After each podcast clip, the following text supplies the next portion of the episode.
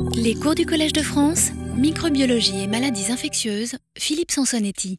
Bienvenue à cette deuxième moitié en fait des, leçons de cette année euh, de Ultima Verba. Je vais euh, bah, continuer dans, un peu dans la série, dans l'esprit des, premières euh, leçons depuis, début décembre qui, qui consiste à essayer au fond de, reprendre un certain nombre de thèmes qui ont été un peu les fils rouges de, ces 12 ans d'enseignement et de, synthétiser euh, quelques messages importants, forts éventuellement, et ce sera le cas j'espère aujourd'hui, concernant les antibiotiques. Donc j'ai mis un titre un, petit peu provocateur, bien entendu, à, ce, cours qui est un monde sans antibiotiques, avec un point d'interrogation, mais euh, vous présentez tout de même des éléments qui font penser malheureusement que si on n'y prend pas garde, comme beaucoup de situations à l'heure actuelle, euh, ça pourrait bien se révéler être euh, une situation réelle et non simplement une hypothèse. Donc je vais vous présenter cette leçon sur, sur la, résistance aux antibiotiques et, la menace qu'elle fait peser sur ces molécules miraculeuses, au fond, et, pour vous donner un petit peu d'espoir à la fin, euh, j'ai demandé, et je le remercie sincèrement, à, David Bicard de venir faire un, séminaire de manière à, au fond, euh, compléter ma, présentation par une lueur d'espoir. Euh, on a parlé pas mal d'écologie dans les leçons précédentes, en particulier dans celles sur les maladies infectieuses émergentes. Et il est certain que je veux dire, la, course aux, armements en matière d'antibiotiques euh, est une course extrêmement difficile, extrêmement coûteuse et, de ce fait de moins en moins intéressante pour l'industrie pharmaceutique. Et il est clair que euh, peut-être il faut essayer de, traiter un peu les sujets en amont, en particulier dans l'environnement où se trouvent ces germes résistants ou multirésistants et euh, les approches que, propose David sont extrêmement sophistiquées et, peut-être une des ouvertures sur, au fond, la prise en compte euh, écologique de, ces micro-organismes résistants, mais, vous le verrez dans, sa présentation. Je vous présenterai de toute façon David à la fin de, de cette lecture. Donc un, monde sans antibiotiques, et au fond, pour commencer droit dans, le sujet, je l'ai d'ailleurs abordé en deux ou trois diapositives euh, lorsque j'ai fait la, leçon euh, sur euh, Microbes sans frontières, le, nouveau monde des, maladies infectieuses, pour dire tout de suite que l'antibiorésistance est un des problèmes, sinon le problème majeur dans le domaine des maladies infectieuses à l'heure actuelle avec euh, d'emblée des, chiffres. Euh, cette antibiorésistance, elle a un coût à la fois euh, humain d'abord, bien sûr, et avant tout. Je vous avais donné les chiffres, hein, environ 25 000 personnes décèdent chaque année en Europe, dans l'Union européenne, d'infections liées à des micro-organismes multirésistants. On est avec des chiffres à peu près similaires aux États-Unis, à population dans le même ordre de grandeur. Et euh, lorsqu'on va dans des pays euh, en développement économique comme la Thaïlande, on trouve aussi, pris au hasard, euh, des chiffres assez similaires. Donc l'antibiorésistance, ce n'est pas uniquement un problème de pays riches, ce n'est pas uniquement un problème de pays pauvres, c'est un problème de tout le monde, c'est un problème global. Et ça, il faut véritablement l'avoir en tête parce que la prise de conscience, elle ne peut pas être uniquement au niveau de certains pays, de certaines régions, elle doit être absolument au niveau de, l'ensemble de, la planète. Et bon, il y a des revues euh, alarmistes, hein, toujours dans ces situations-là. Euh, on peut prendre des, approches alarmistes, euh, des titres un peu accrocheurs, mais, qui au fond sont la façon des spécialistes, des experts, d'exprimer leur angoisse par rapport à une situation. Et euh, des personnes comme les auteurs de, cette revue ici, euh, François Trémolière, Robert Cohen, Benoît Schlemmer, sont parmi nos euh, grands médecins, infectiologues, réanimateurs, et, voient au jour le jour, en particulier les réanimateurs, c'est eux qui ont les premiers tiré la sonnette d'alarme sur non pas la résistance aux antibiotiques, c'était déjà bien connu chez les bactéries, bien entendu, par les microbiologistes, mais sur le poids qu'elles commençaient à avoir en matière de soins sur la difficulté croissante de soigner des patients qui sont des patients fragiles, euh, souvent hospitalisés de façon prolongée pour des situations euh, cliniques extrêmement dégradées, et où assez rapidement, au fond, ce problème de la difficulté de traiter une infection ou une surinfection euh, va véritablement poser problème, voire malheureusement aboutir au décès du patient. Donc on est dans ce domaine en particulier des infections nosocomiales dans une espèce d'environnement qui est plus sensible peut-être que, d'autres euh, à l'acuité de, cette problématique, d'où ces réactions euh, parfois un petit peu émotionnelles et, titres certes accrocheurs, mais, qui cachent quand même une, une réalité. Et au fond, ce qu'on peut dire d'emblée, c'est que l'antibiorésistance, ce n'est pas un phénomène récent l'antibiorésistance, elle a existé à partir du moment où euh, les antibiotiques euh, sont apparus, en tout cas sont apparus en tant que médicaments euh, utilisables en, clinique. Et on a vu, avec des délais variables, apparaître des résistances après la mise en place et, la mise en utilisation de, de tous les antibiotiques. Il n'y a pas absolument d'exception. Et tous ceux que vous voyez ici, qui représentent les grandes familles d'antibiotiques, bien entendu, vous montrent que dans les mois, dans les années qui ont suivi, on a commencé à voir apparaître des souches résistantes et on a commencé bien sûr à voir se disséminer ces souches résistantes. Il y a peut-être eu un, exemple glorieux de, l'inverse, c'est la vancomycine. Il a fallu plusieurs dizaines d'années pour qu'on commence à observer euh, chez les entérocoques, puis ensuite chez les staphylocoques, des résistances à la vancomycine. Ça fait partie de ces notions de génie évolutif des micro-organismes. On ne sait pas toujours très bien apporter une explication rationnelle, mais néanmoins, quoi qu'il arrive, la résistance survient et, le problème se pose, d'autant que assez rapidement, en particulier dans les environnements très exposés à des traitements antibiotiques, comme l'environnement hospitalier, on va voir apparaître des micro-organismes multirésistants, c'est-à-dire accumulant des résistances à différents antibiotiques, ce qui fait que même la notion d'association d'antibiotiques va être éventuellement remise en question par ce processus. Donc, pas un phénomène nouveau, et probablement, ces gènes, on reparlera de résistome tout à l'heure, euh, sont là, euh, et pas probablement, ils sont là certainement depuis très longtemps et bien avant l'utilisation des antibiotiques en clinique, euh, puisque, comme vous le savez, la plupart des antibiotiques sont originellement des molécules naturelles produites par des bactéries du sol, en particulier des pénicilliums pour la pénicilline, des actinomycètes pour les aminoglycosides, par exemple. Et puis ensuite, on les a bien sûr, euh, la chimie moderne les, a éventuellement modifiés et, améliorés. Mais au fond, les bactéries sont euh, depuis la nuit des temps exposées à, des antibiotiques, puisque les antibiotiques sont des molécules au fond de régulation de l'équilibre des écosystèmes.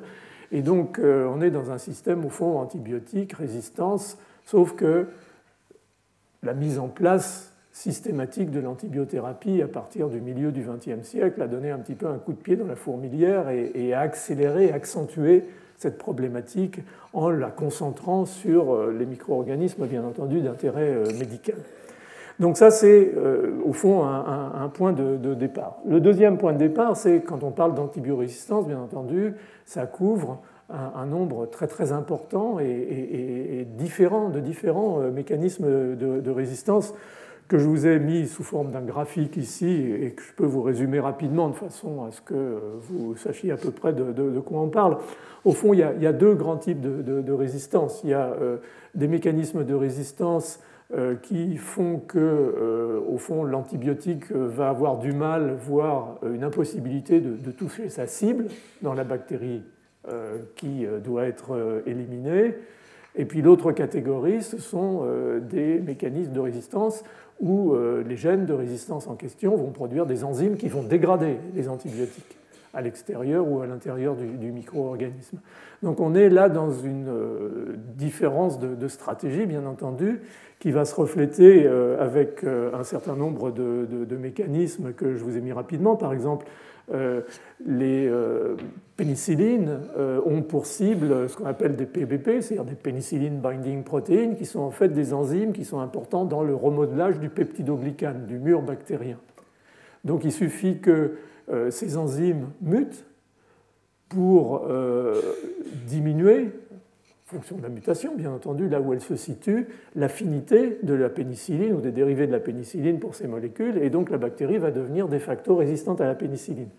Alors là, ça permet tout de suite d'introduire quelque chose dont on parlera éventuellement par la suite, c'est que cette mutation qui va entraîner la résistance aux antibiotiques ou à un antibiotique donné, euh, elle va avoir un coût tout de même, parce que ces pénicilline binding proteins, elles ont une fonction physiologique. Et il se peut que cette euh, mutation dans le gène de cette protéine qui va permettre la résistance à l'antibiotique va faire que la biosynthèse de la paroi bactérienne va se faire un petit peu moins bien, moins efficacement. Et ça, c'est ce qu'on appelle le, coût de fitness ou le coût d'adaptation. C'est-à-dire on paye de la nécessité de la résistance une altération physiologique. Et c'est dans cet équilibre, au fond, que les choses vont se jouer, en sachant que, en réalité, si on enlève l'antibiotique, ce micro-organisme il va être relativement gêné et il va pouvoir éventuellement disparaître. Et je parle d'écologie tout à l'heure, et ça peut être un, des angles d'attaque euh, éventuellement. vous voyez tout de suite avec un premier exemple qu'on peut commencer à réfléchir et à anticiper euh, sur des approches qui ne soient pas ah ben, il faut trouver un autre antibiotique qui va faire bien cette fois-ci et, on va passer par-dessus les effets de cette mutation.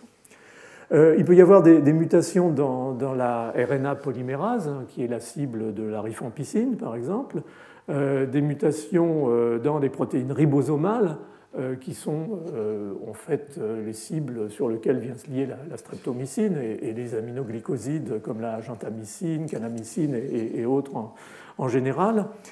Et puis il peut y avoir des, modifications secondaires à, une enzyme euh, qui va euh, altérer la cible. C'est-à-dire que euh, ce n'est plus une mutation qui va changer éventuellement la conformation de, la molécule cible de l'antibiotique, mais c'est un enzyme qui est codé par la bactérie résistante qui va aller altérer la cible.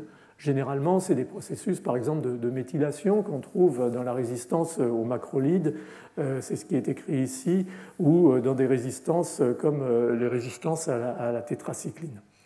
Et puis il y a aussi des mutations qui protègent au fond contre euh, l'accès de l'antibiotique à l'intérieur de, la bactérie. Donc euh, l'antibiotique ne va pas pouvoir toucher sa cible à l'intérieur de la bactérie, que ce soit une cible ribosomale, euh, RNA polymérase ou, ce qu'on a raconté jusqu'à présent.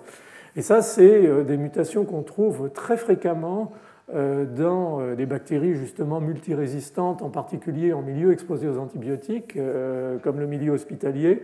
C'est une mutation dans ce qu'on appelle les pompes à efflux.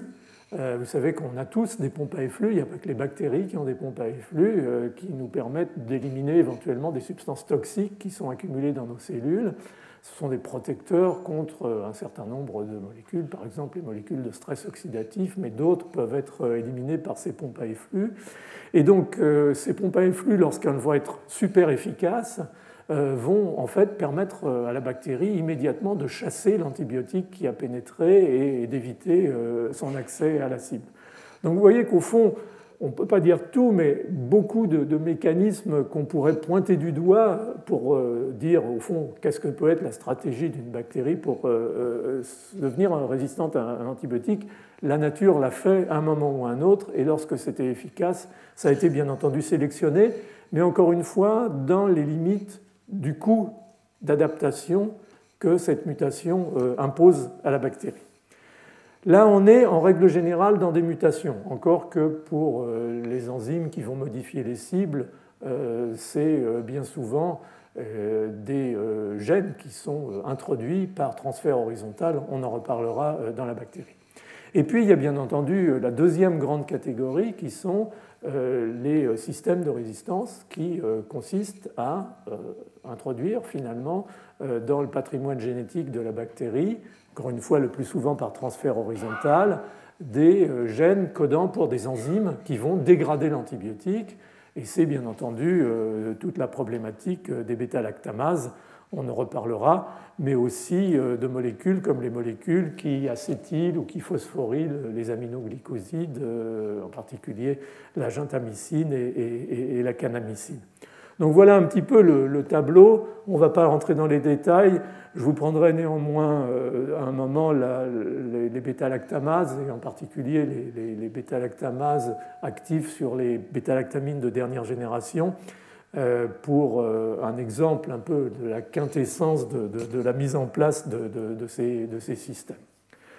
Alors, au fond, si on essaye de prendre un tout petit peu de distance, c'est ce que j'ai essayé de faire dans ces différentes euh, leçons pour ces, derniers cours, euh, pour parler vulgairement, c'est quoi les causes principales euh, de, la crise de l'antibiothérapie et, donc de l'antibiorésistance? Ben, La première cause, c'est l'homme. Ce n'est pas une surprise, hein. c'est un peu aussi le thème que j'ai pris depuis le début, c'est d'essayer de montrer de façon claire la responsabilité que peut avoir l'homme dans la survenue des maladies infectieuses, dans le déroulement des maladies infectieuses, dans l'émergence et, dans, en cas présent, euh, les difficultés de, la prise en compte thérapeutique. C'est les microbes, bien entendu, avec euh, leur plasticité génétique et leur capacité extraordinaire, au fond, de survivre dans un environnement hostile qui est l'antibiotique ou les antibiotiques et de développer, d'amplifier euh, des mécanismes de résistance dont certains sont extrêmement efficaces. Et puis il y a troisième, euh, un, troisième paramètre qui est au fond euh, la, recherche et, le développement. On est à l'heure actuelle euh, dans, au fond, une situation un peu de, panne du modèle classique d'innovation en matière d'identification et développement de nouveaux antibiotiques. Et c'est une vraie panne, très honnêtement, et on en reparlera bien entendu à la fin et on essaiera d'envisager des manières de s'en sortir, même si euh, la situation est un peu inquiétante. C'est-à-dire qu'on est de plus en plus dans une situation où, au fond, il va falloir privilégier la prévention de la survenue et de l'extension de la résistance plus que le modèle classique des années 60, 70, 80, où on disait bah, il n'y a qu'à trouver un nouvel antibiotique. Et généralement, on trouvait un nouvel antibiotique. Soit on prenait un ancien et on le modifiait. Ça a été la marche allant de la pénicilline G à l'ampicilline, à l'amoxicilline, aux céphalosporines, au carbapénème. Tout ça, ça a été quasiment des démarches logiques. Ça marchait plus, on en trouvait un nouveau, soit on en inventait un nouveau, soit on modifiait le précédent. Ben ça, ça marche plus. Ou en tout cas, ça marche extrêmement mal et on est vraiment en quête de nouveaux paradigmes. Et parfois, euh, avec euh, au fond mauvais esprit, on peut peut-être se dire, on en reparlera d'ailleurs, que euh, les grandes familles d'antibiotiques, les grands antibiotiques, on les a trouvés. Est-ce qu'il existe véritablement de nouveaux antibiotiques sous notre nez quelque part dans la nature ou éventuellement dans un tube à essai? Et vous verrez que malheureusement ce n'est pas évident et qu'il faut sortir un petit peu de ce rêve éveillé dans lequel on a vécu ces dernières décennies.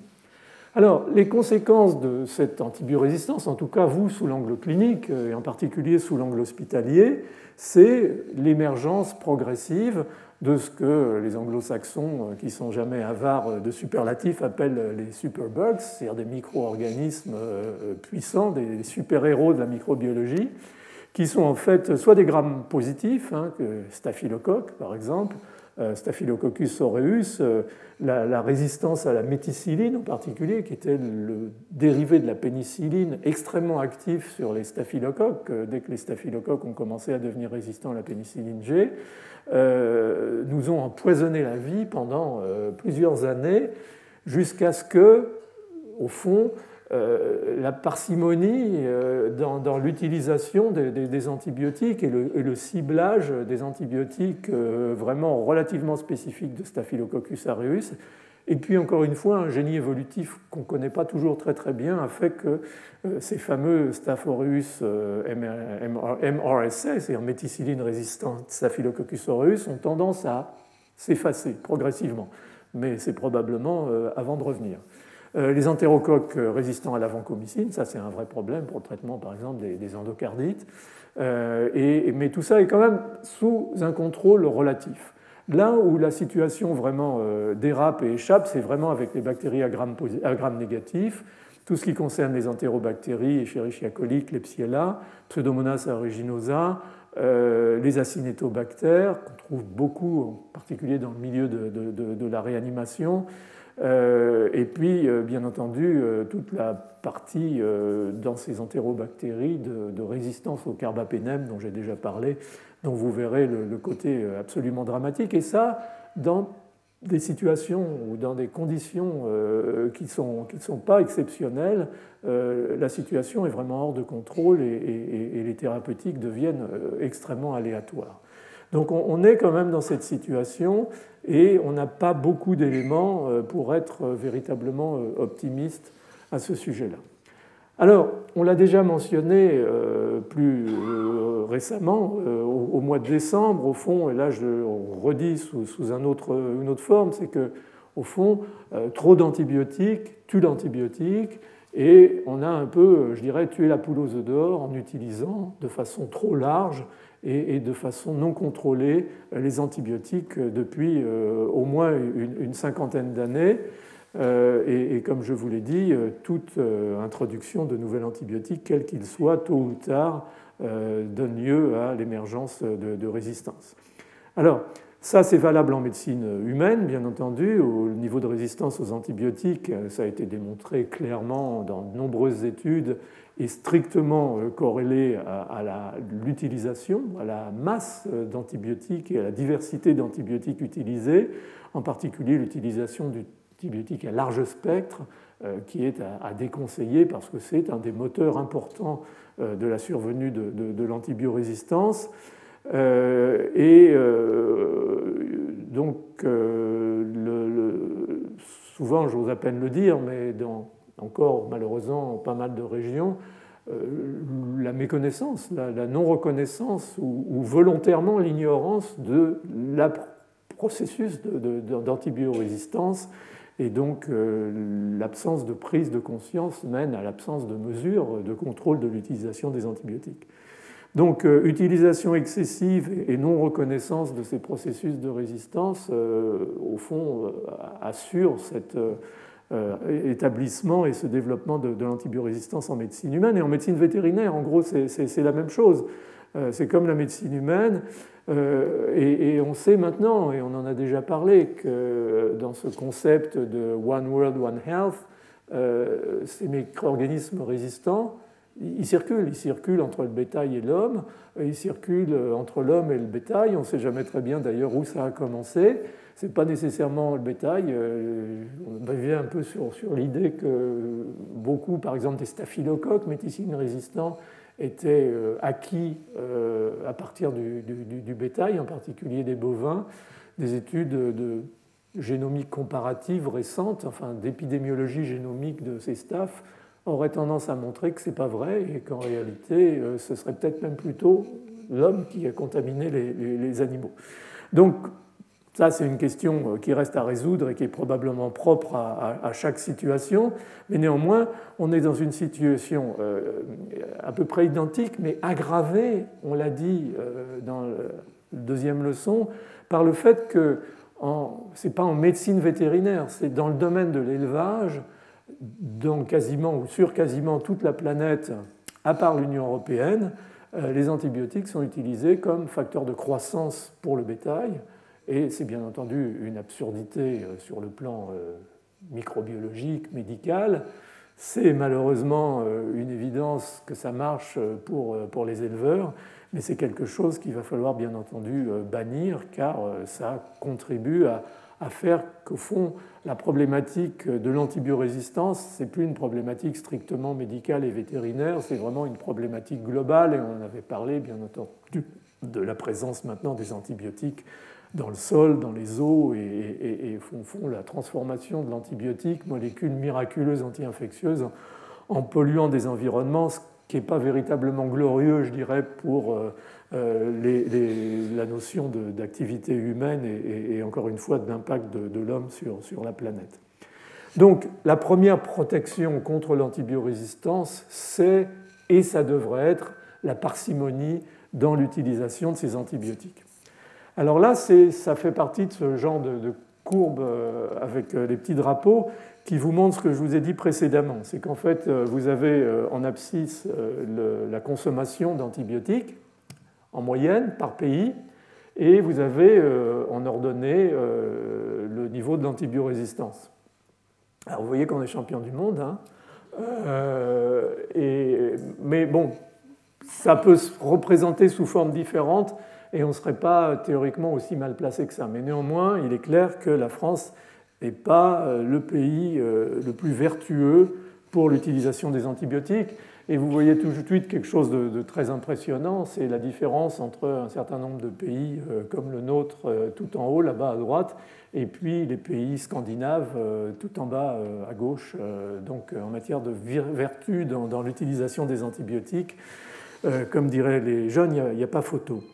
Euh, donc ça, c'est une, première, évidence. Et, quand vous regardez véritablement la consommation d'antibiotiques par habitant, vous voyez que là encore, euh, la France est sur le podium. Euh, et ce qui, est, impressionnant dans, ces chiffres, c'est peut-être pas les chiffres eux-mêmes, parce qu'au fond, ça dit peut-être pas grand-chose, mais c'est la différence de consommation. on ne va pas dire quand même que la situation en France est si terrible qu'il faille qu'on consomme euh, autant plus d'antibiotiques que euh, euh, des, Néerlandais ou, des, ou, des, Scandinaves.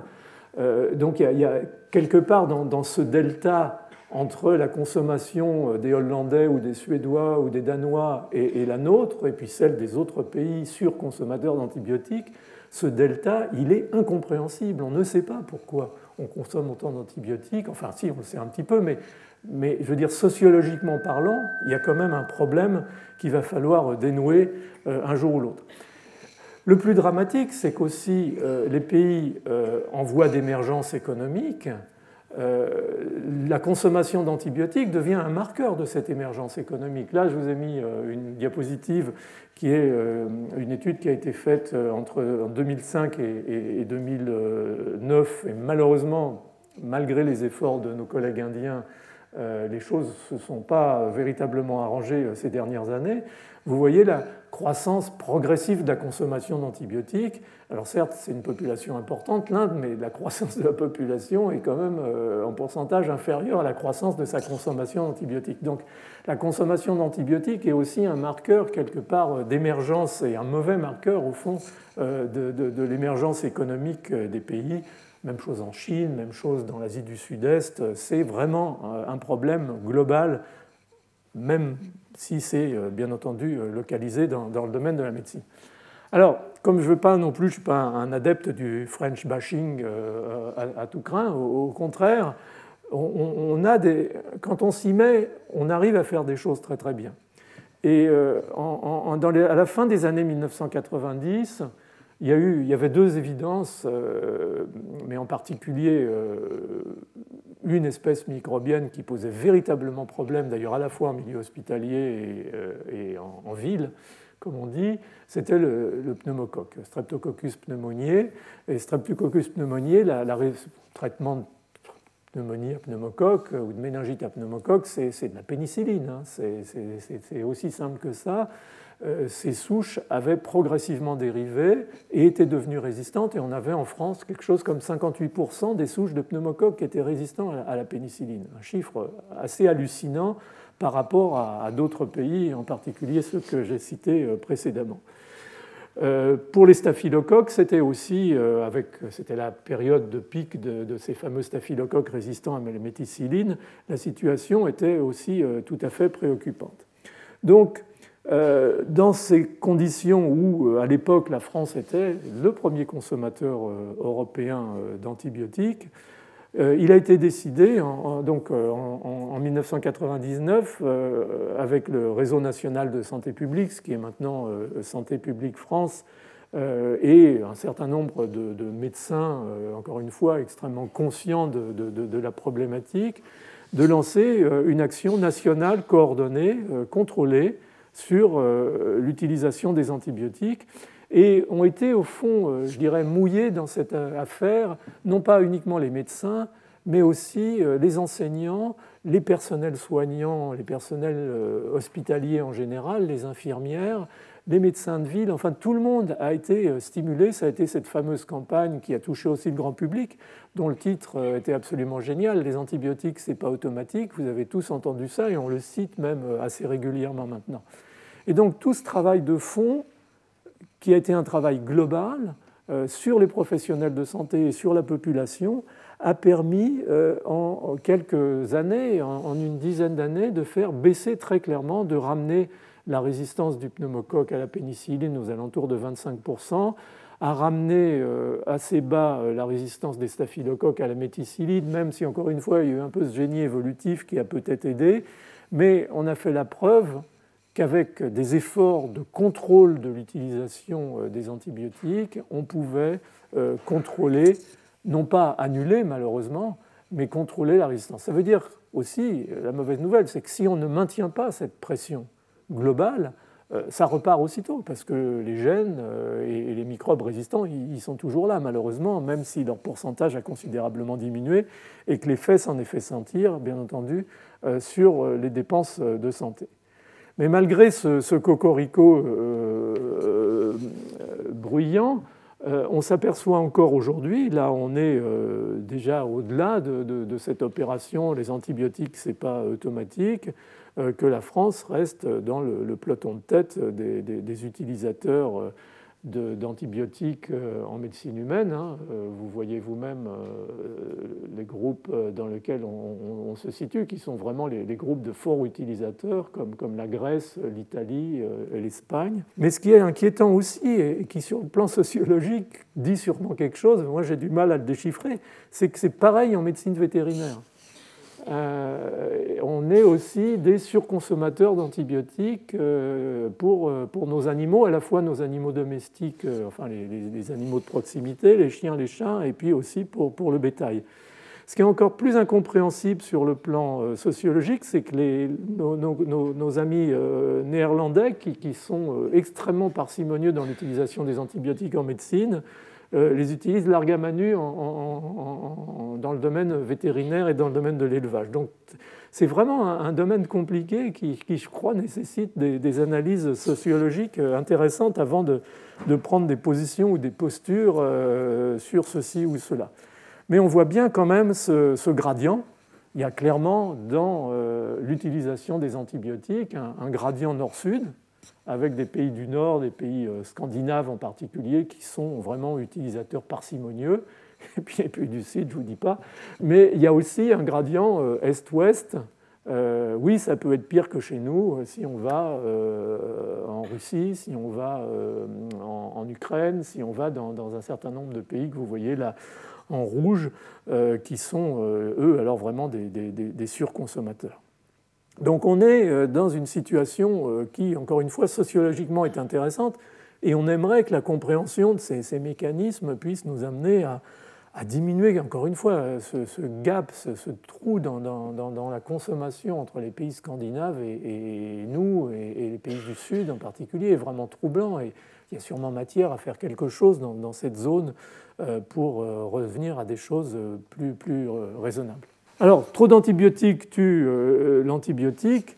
Euh, dans le domaine strictement médical, si on veut repréciser un petit peu les choses, euh, on a dit, je pense, l'essentiel, mais ce que je vous ai dit dans une leçon précédente, donc, c'est que cette utilisation indiscriminée des antibiotiques, elle dépassait maintenant l'aspect clinique ou, de médecine vétérinaire, elle était passée dans l'environnement avec plus de 50% des antibiotiques utilisés sur la planète qui le sont pour des usages non médicaux, humains ou, vétérinaires, ce qui est absolument insensé et, catastrophique, et euh, disons des projections qui font penser qu'on libère chaque année dans l'environnement environ 300 euh, 000 tonnes d'antibiotiques, dont beaucoup ne sont pas dégradés. Hein. quand vous prenez des antibiotiques vous-même par voie orale, ils sont euh, ensuite éliminés dans les selles, par exemple. Euh, un fort pourcentage n'est pas, pas dégradé, donc ils sont encore actifs biologiquement lorsqu'ils vont aller se, disperser dans l'environnement et, contaminer les eaux. Donc le problème, encore une fois, je suis désolé d'insister, mais il est global.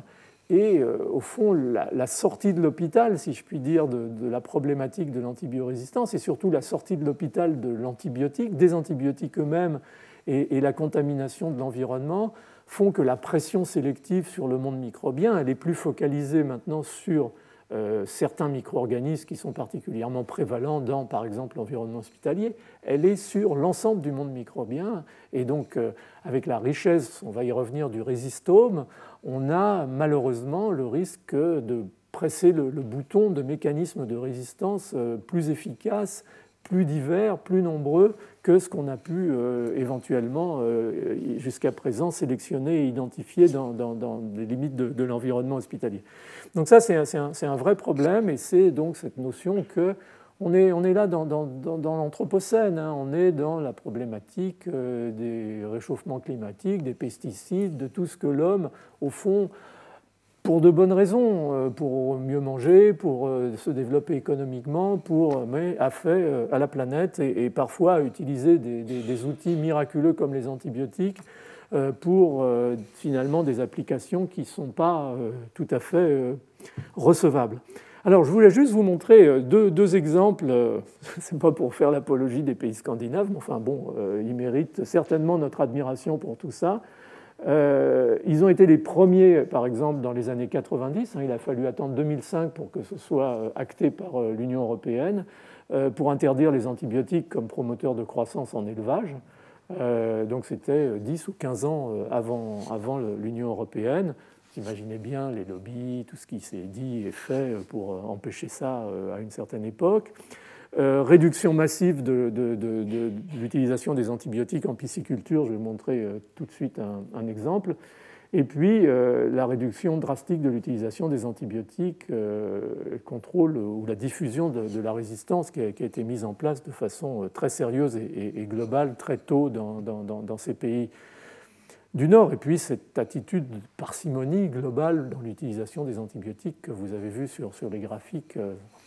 Euh. Donc ça, c'est juste pour vous montrer un exemple, euh, c'est euh, l'utilisation des, macrolides, c'est-à-dire l'érythromycine et, les dérivés de l'érythromycine, qui étaient vraiment utilisés l'argamanu dans, dans l'élevage du porc au, Danemark jusqu'à la fin des, des années 90. Et puis on a vu apparaître euh, et ensuite se diffuser, euh, même en pathologie humaine, des souches d'entérocoques euh, résistantes à l'érythromycine et d'ailleurs à, d'autres antibiotiques, mais l'érythromycine était vraiment le, problème de fond. L'érythromycine a été interdite au Danemark à partir de 1997-98 et vous voyez que en marron, c'est la consommation, donc euh, la diminution, bien sûr, très nette de la consommation. Et vous voyez que les courbes d'incidence de, résistance se sont effondrées euh, de façon corrélative. Alors c'est comme pour les vaccins, il y a des gens qui vous disent oh, mais c'est euh, une coïncidence. Ben non, ce n'est pas une coïncidence parce que si vous remettez des antibiotiques, ça repart aussi sec. Celle-là aussi, je l'aime beaucoup c'était, et, je pense que c'est un problème qui reste encore très très prévalent dans, de nombreuses régions du monde. C'est l'utilisation des antibiotiques en, pisciculture. Mais je ne le présente pas pour être un peu euh, exotique. Je, pense que ça peut représenter un vrai modèle de réflexion euh, pour ce qui concerne l'antibiorésistance en, pathologie humaine. Dans euh, les années 1980, la Norvège a décidé de devenir le premier, ou en tout cas d'essayer de devenir le premier producteur mondial de, saumon et, de truites arc-en-ciel. Et ils ont mis pour ça en place un modèle euh, qui est un modèle euh, d'élevage intensif euh, du saumon et, des truites. donc c'est la pisciculture en, eau marine, mais dans des zones contrôlées, et qui est un modèle qui existe dans beaucoup de pays du monde, en particulier en Amérique du Sud, au Chili par exemple.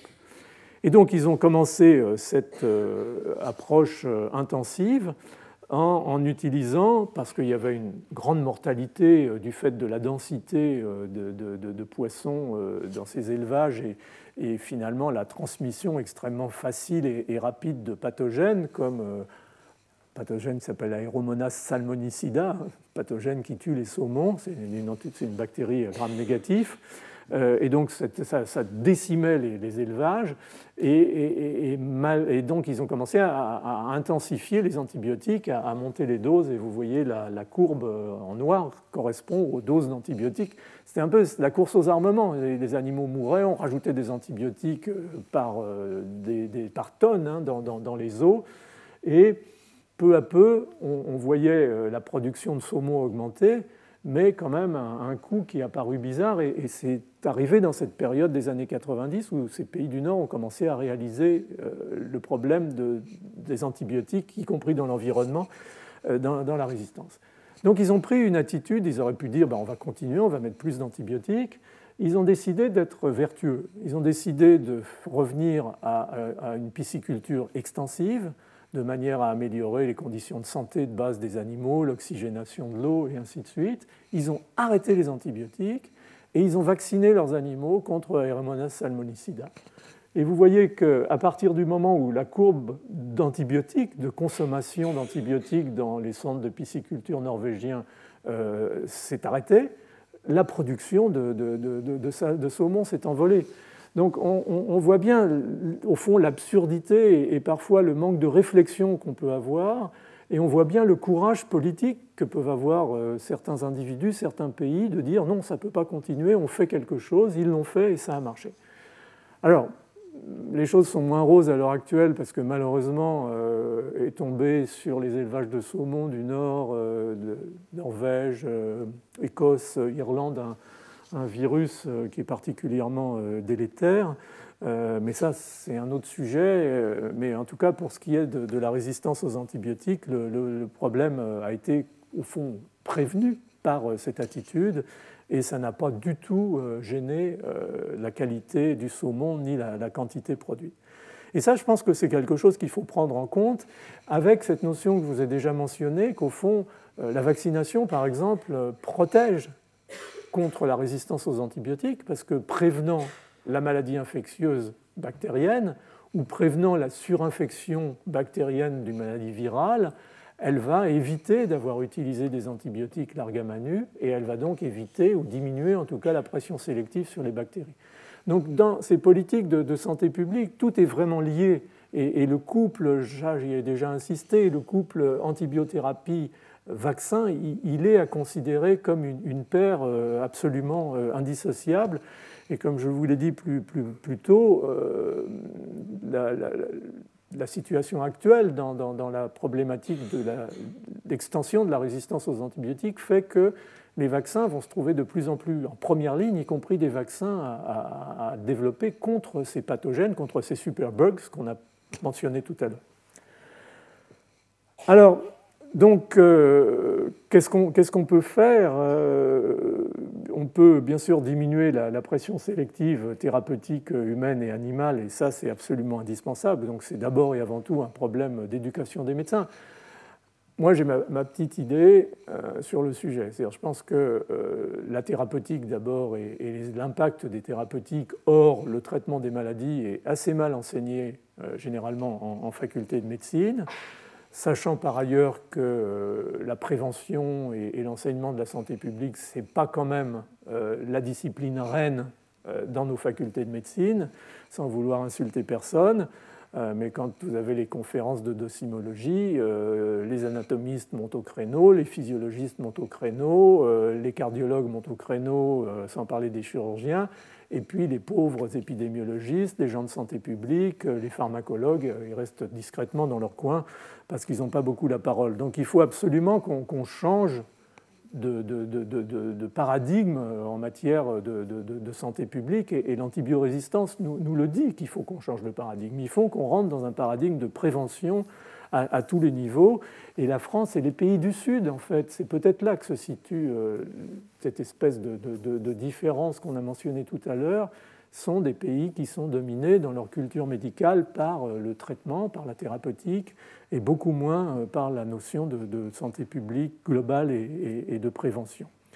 Donc il y a des progrès à faire, bien entendu, de la même façon en médecine vétérinaire, on a vu que ça, ça marchait très bien. Euh, euh, en médecine humaine, bah, il faut développer euh, les, diagnostics au chevet du malade. Il y en a de plus en plus et ça a beaucoup contribué. Par exemple, pouvoir dire qu'une angine est bactérienne ou virale, c'est important parce que si elle est virale, on ne donne pas d'antibiotiques. il, faut, aider le médecin aussi. On ne peut pas le laisser tout seul, sans outils particuliers, en lui disant bah, débrouille-toi, c'est à toi de voir si c'est bactérien, si c'est viral. Je crois qu'il faut aussi que le progrès médical participe et s'adapte à cette situation. Euh, il y a toute la problématique de la vaccination, des revaccinations qui ne sont pas faites en France. c'est tout. C'est pour ça que j'étais, sans vouloir faire de politique, j'étais un petit peu déçu par euh, le, programme de, révision de, politique médicale et de santé publique qui a été proposé il y a, il y a quelques mois en France, parce que je m'attendais quand même à ce qu'il y ait un vrai coup de rein sur, sur la santé publique, sur la prévention. Et, Malheureusement, euh, les sujets sont tellement dominés par euh, le désastre actuel des structures hospitalières que tout se focalise là-dessus et, on a tendance à, oublier un petit peu que le, problème est beaucoup plus large et, beaucoup plus global. Mais je ferme la parenthèse, c'est simplement pour dire que tout ça est lié et que ça nécessite pour la prise en charge un, vrai courage politique euh, qui n'est pas toujours euh, malheureusement euh, au, rendez-vous, en étant bien conscient que c'est des situations extrêmement difficiles dans des environnements qui sont très très volatiles. Un truc qu'il faut absolument militer, parce qu'on milite pour contre plutôt le réchauffement climatique, il y a plein de croisades actuellement, c'est ça le problème, c'est qu'il y en a presque trop pour pouvoir prendre tout ça en charge c'est qu'il faut absolument militer contre l'usage non justifié des antibiotiques, en particulier en élevage. Et ça, malheureusement, euh, encore une fois, c'est contrôlé dans l'Union européenne. Pour une fois, on peut dire du bien de, l'Europe. Moi, personnellement, très européen, donc ça ne me pose pas de problème. Mais euh, beaucoup d'autres pays, euh, Amérique du Nord, Amérique du Sud, pays d'Asie, ne, ne, suivent pas du tout la même voie parce que au fond, on est dans cette espèce de spirale de, surproduction, d'élevage intensif. Et bien entendu, si on peut donner un petit coup de pouce à nos chers animaux pour qu'ils grandissent et qu'ils fassent plus de viande, on ne s'en prive pas. Donc ça, c'était le couplet moral. On va revenir un peu à, la science, mais euh, les deux, de toute façon, sont liés. Et ce que je vais vous dire là sur euh, les bases de, la dynamique, de la transmission et de l'extension des, phénotypes de résistance aux antibiotiques, c'est bien entendu ce qui cause le problème, c'est-à-dire euh, s'il n'y avait pas ce phénomène de plasticité génétique et, de dynamique de transmission des gènes de résistance, peut-être on pourrait utiliser les antibiotiques un petit peu plus largement sans trop se poser de questions, mais malheureusement les bactéries en ont décidé autrement, et, c'est pour ça que c'est à nous de nous adapter, euh, puisqu'elles le font malheureusement dans l'autre sens. Donc ce qui se passe, c'est que cette extension de la résistance, elle est certes éventuellement liée à des mutations, on en a parlé au début, mais elle est d'abord et avant tout liée à ce qu'on appelle euh, le transfert latéral de gènes, hein, TLG, c'est-à-dire qu'en fait, des bactéries résistantes vont transférer d'une manière ou d'une autre, on va y revenir rapidement, des gènes de résistance à euh, d'autres bactéries de la même espèce ou éventuellement même des transferts interespèces. On arrive même au laboratoire, euh, et probablement ça arrive dans la nature, à faire passer euh, des gènes de résistance de bactéries gram négatifs à bactéries gram positifs et, inversement. Donc euh, au fond, on est encore une fois dans une espèce de, tissu global où il n'y a pas de frontières, c'est plus microbes sans frontières, c'est gènes sans frontières, et, tout ça s'échange allègrement dans les populations microbiennes. Et donc, le problème, c'est que euh, ce qu'on connaît de ce qu'on appelle le, résistome, c'est-à-dire le, potentiel, disons, de l'ensemble des espèces bactériennes, en tout cas de celles qui ont été, euh, dont le génome a été séquencé, maintenant c'est plusieurs milliers, voire plusieurs dizaines de milliers, et d'annotation de ces génomes pour aller chercher des gènes qui pourraient représenter des candidats à expliquer euh, la résistance, on a parlé par exemple d'identifier des mutations dans des pompes à effluves qui sont connues pour augmenter la résistance, euh, des mutations dans des protéines euh, ribosomales ou des, choses de, cette nature. On arrive à, 20, 000, gènes candidats sur l'ensemble des génomes microbiens connus, donc un échantillon non négligeable des populations microbiennes qui sont potentiellement responsable ou capable d'assurer la résistance à des degrés variables sur des antibiotiques variables, mais certes euh, de la résistance. Donc ça, c'est euh, certainement un, réservoir, si vous voulez, global euh, qui va permettre à cette notion d'antibiorésistance de se perpétrer quoi qu'on fasse, en tout cas si on continue à, utiliser les antibiotiques tels qu'on le fait. et, en fait, si on réfléchit bien, le, phénomène d'extension de l'antibiorésistance, c'est probablement un des très beaux exemples, si on peut dire, expérimentaux euh, d'évolution accélérée euh, du vivant, puisqu'on voit très très vite de par la pression sélective majeure, puisque c'est une affaire de vie ou de mort, les bactéries doivent survivre, et donc on voit bien ce que ça peut mettre en branle comme activité de plasticité génétique pour assurer la survie à partir d'un réservoir de gènes de résistance. Et, donc on a là un, modèle d'évolution accélérée qui est, tout à fait euh, passionnant à essayer de, disséquer et, d'en évaluer euh, éventuellement la portée. Donc on est dans, ce domaine et au fond comment se, transforment, se transfèrent ces, gènes de résistance? Bien entendu, c'est des morceaux d'ADN, c'est des gènes ou éventuellement des opérons. Hein, la vancomycine, par exemple, c'est un gros opéron avec des systèmes de régulation, avec des gènes de structure. Euh, d'autres, c'est simplement une enzyme, comme une bêta-lactamase, par exemple. Donc on a un petit peu tous les cas de figure, donc toutes les tailles de fragments d'ADN qui doivent se transmettre euh, d'une bactérie à une autre. Donc on a la transformation, euh, qui est la capacité naturelle de certaines espèces bactériennes à récupérer, entre guillemets, de l'ADN d'autres espèces bactériennes. C'est le cas euh, euh, du, pneumocoque, par exemple, qui est une bactérie extrêmement compétente, mais il y en a d'autres, le vibrion colérique, euh, le vibrio d'ailleurs en général, vibrio parahémolyticus aussi. Enfin bref, le, pneumocoque est intéressant parce que la résistance du pneumocoque, ça a été un, des premiers modèles justement montrant la, puissance de, cette capacité de compétence et, de transformation puisque ce qu'on a vu, ce n'est pas euh, comme quand une bactérie acquiert euh, une enzyme de résistance, euh, par exemple au bêta-lactamine, une bêta-lactamase où on va passer de, zéro à, la résistance complète. Là, ce qu'on a vu dans les années 80-90, c'est une incrémentation, c'est-à-dire que la, résistance de, des pneumocoques aux pénicillines montait, montait, montait, montait. On pouvait encore traiter en augmentant les doses. Et puis à un moment, on est passé au-dessus, c'est arrivé en particulier au début en Amérique du Sud, en Afrique du Sud, pardon, et on n'a plus pu traiter les pneumonies à pneumocoque des, mineurs euh, de, la région de, Johannesburg en particulier. Et là, on s'est aperçu au fond que ce qui se passait, c'est que le pneumocoque, qui est un commensal au fond des voies aériennes supérieures, euh, pouvait acquérir à partir de ce phénomène de transformation des gènes euh, qui, euh, au fond, de, micro-organismes aussi, des commensaux de, la bouche ou des voies aériennes supérieures, qui avaient des niveaux de résistance naturelle plus élevés euh, à la pénicilline, et, donc qui codaient pour ces fameuses pénicilline binding proteins qui avaient des mutations qui les faisaient résister à la pénicilline, mais qui probablement étaient naturellement résistants parce que leur biologie, leur physiologie faisait que leur PLP était, était comme ça. Et donc, par acquisition successive, sous la pression sélective, on a sélectionné des pneumocoques qui, euh, finalement, étaient résistants à la pénicilline. Donc là, la transformation est un mécanisme qui est, en tout cas, essentiel dans certaines espèces pour acquérir cette résistance, et c'est le cas en particulier des pneumocoques. Sinon, il y a les plasmides. Les plasmides, ce sont euh, des éléments, euh, ce qu'on appelait des épisomes avant, qui sont des, petits éléments circulaires indépendants du chromosome, qui ont leur propre capacité de replication et leur propre capacité pour beaucoup d'autotransferts, c'est-à-dire qu'ils ont des systèmes qui permettent de coder des structures à la surface de la bactérie qui vont leur permettre de se faire injecter d'une bactérie euh, dans l'autre. Et ces plasmides sont probablement un des véhicules les plus efficaces euh, de euh, transfert de gènes de résistance. Et on voit parfois s'accumuler sur le même plasmide plusieurs gènes de résistance à des antibiotiques différents donc, euh, bien entendu, ces machines sont des machines euh, absolument euh, infernales. un peu au-delà de la notion de plasmide, si un plasmide s'intègre, il peut éventuellement faire transférer des morceaux de chromosomes. Hein. On avait parlé de souche HFR lors de la première leçon. On peut faire passer des systèmes de résistance chromosomique, par exemple, par ce processus de conjugaison.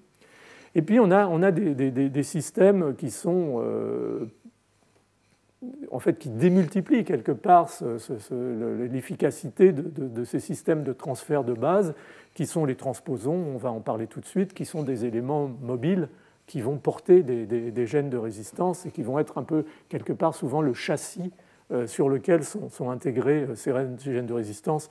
Les bactériophages jouent aussi un rôle, mais moins important probablement, en tout cas dans la dynamique de développement de l'antibiorésistance, euh, moins important que, ces autres systèmes.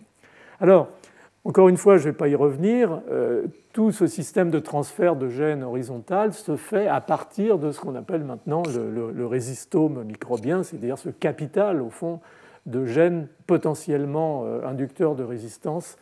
Et c'est comme ça, au fond, qu'on a pu, euh, grâce euh, à la génomique comparative, sur encore une fois des centaines, puis des milliers, puis maintenant des dizaines de milliers de, génomes, avoir une meilleure évaluation de ce que peut être euh, soit un, je dirais un résistome global, mais éventuellement simplement un résistome localisé. Par exemple, on, étudie maintenant le résistome du microbiome intestinal humain ou le rhizostome du microbiome intestinal de la vache dans des conditions euh, variables euh, environnementales, et éventuellement, bien entendu, le rhizostome maintenant du sol, puisqu'on sait que à la fois les bactéries du sol sont exposées à des antibiotiques naturels, et puis qu'on aura rajouté une couche maintenant euh, avec les processus de, pollution dont je vous ai parlé tout à l'heure. Donc tout ça, c'est ça qui a permis d'envisager ce, nombre, ce, capital de, de l'ordre de, de de 20 000 gènes, euh, donc, qui est tellement massif que, bien entendu, ce n'est pas de ce côté-là qu'on va pouvoir véritablement euh, traiter le, sujet. Alors donc tout ça crée une espèce de, dynamique qui explique cette euh, capacité de, transmission et, d'expansion, d'extension de, la résistance aux antibiotiques, avec au départ les gènes, ces gènes qui sont euh, souvent euh, intégrés dans, des systèmes qu'on appelle euh, encore une fois des, transposons qui vont aller se planter éventuellement sur des plasmides. Et puis les plasmides vont passer d'une souche à l'autre et ces transposons vont éventuellement aller dans, le chromosome.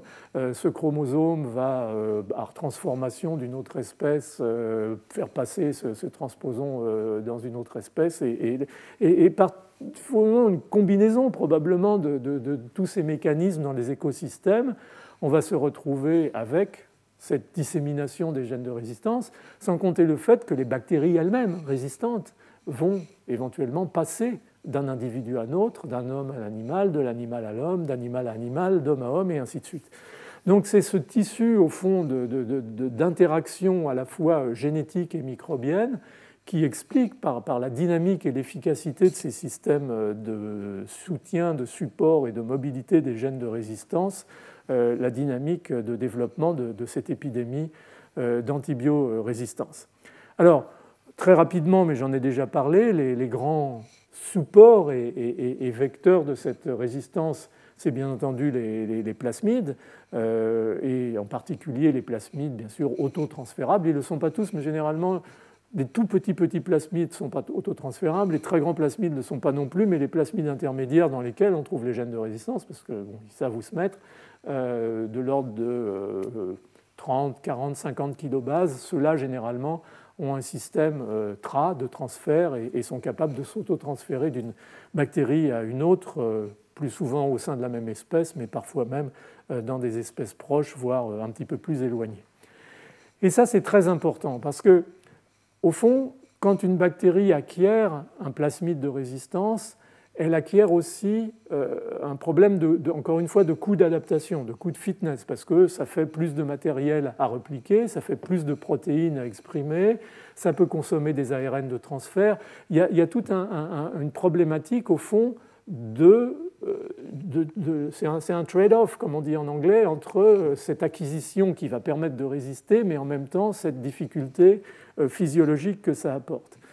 Et donc, la question, c'est au fond, est-ce que ces bactéries antibiorésistantes, elles ont un avenir dans un écosystème donné S'il n'y a pas d'antibiotiques, ou, peut-être on peut mettre les choses différentes, différemment, c'est combien faut-il au minimum d'antibiotiques dans un écosystème donné pour que ces bactéries continuent à prévaloir sur la population microbienne dont elles font partie. Et ça, ça a été étudié euh, de façon euh, très très précise par un certain nombre d'auteurs. Là, je vous ai mis un papier, mais il y a aussi un, bah, c'est un papier de lui d'ailleurs de Dan Anderson euh, à, Uppsala en, Suède. Je vais y arriver, excusez-moi. Et, ce, que, ce, que, Dan a montré de façon extrêmement spectaculaire. Alors, euh, beaucoup du travail a été fait plutôt avec des, mutations, et en particulier des mutations de résistance à la rifampicine, qui sont euh, des mutations au fond dans les ARN polymérases, dans les hélicases, euh, qui, affectent clairement la, la vitalité et, le fitness d'une bactérie. Mais ce qu'il a montré quand même qui est très spectaculaire, c'est qu'il suffit de doses. Alors, vous savez que les, antibiotiques en matière de, bactéricidie et, au fond d'effets antibiotiques, ça se, ça s'étudie avec la concentration minimale inhibitrice, c'est-à-dire la concentration minimale d'antibiotiques qui arrête la croissance microbienne. Après, ça peut devenir bactéricide, mais ce qu'on appelle la CMI, c'est vraiment le, niveau de référence. C'est montré par la taille de, l'élimination de microbes autour du petit disque d'antibiotiques qu'on met sur les boîtes de pétri. Et ce que, Dan a montré très clairement, c'est qu'il suffit d'une concentration d'antibiotiques du centième, voire du millième de la CMI pour maintenir ce fitness du micro-organisme. Donc il suffit de très très peu d'antibiotiques pour maintenir ces micro-organismes dans un écosystème donné, ce qui est un petit peu effrayant. Alors, chaque fois que je vois Dan, je lui dis Mais quand est-ce que tu fais les mêmes expériences avec les bêta-lactamases? Il me répond la prochaine fois.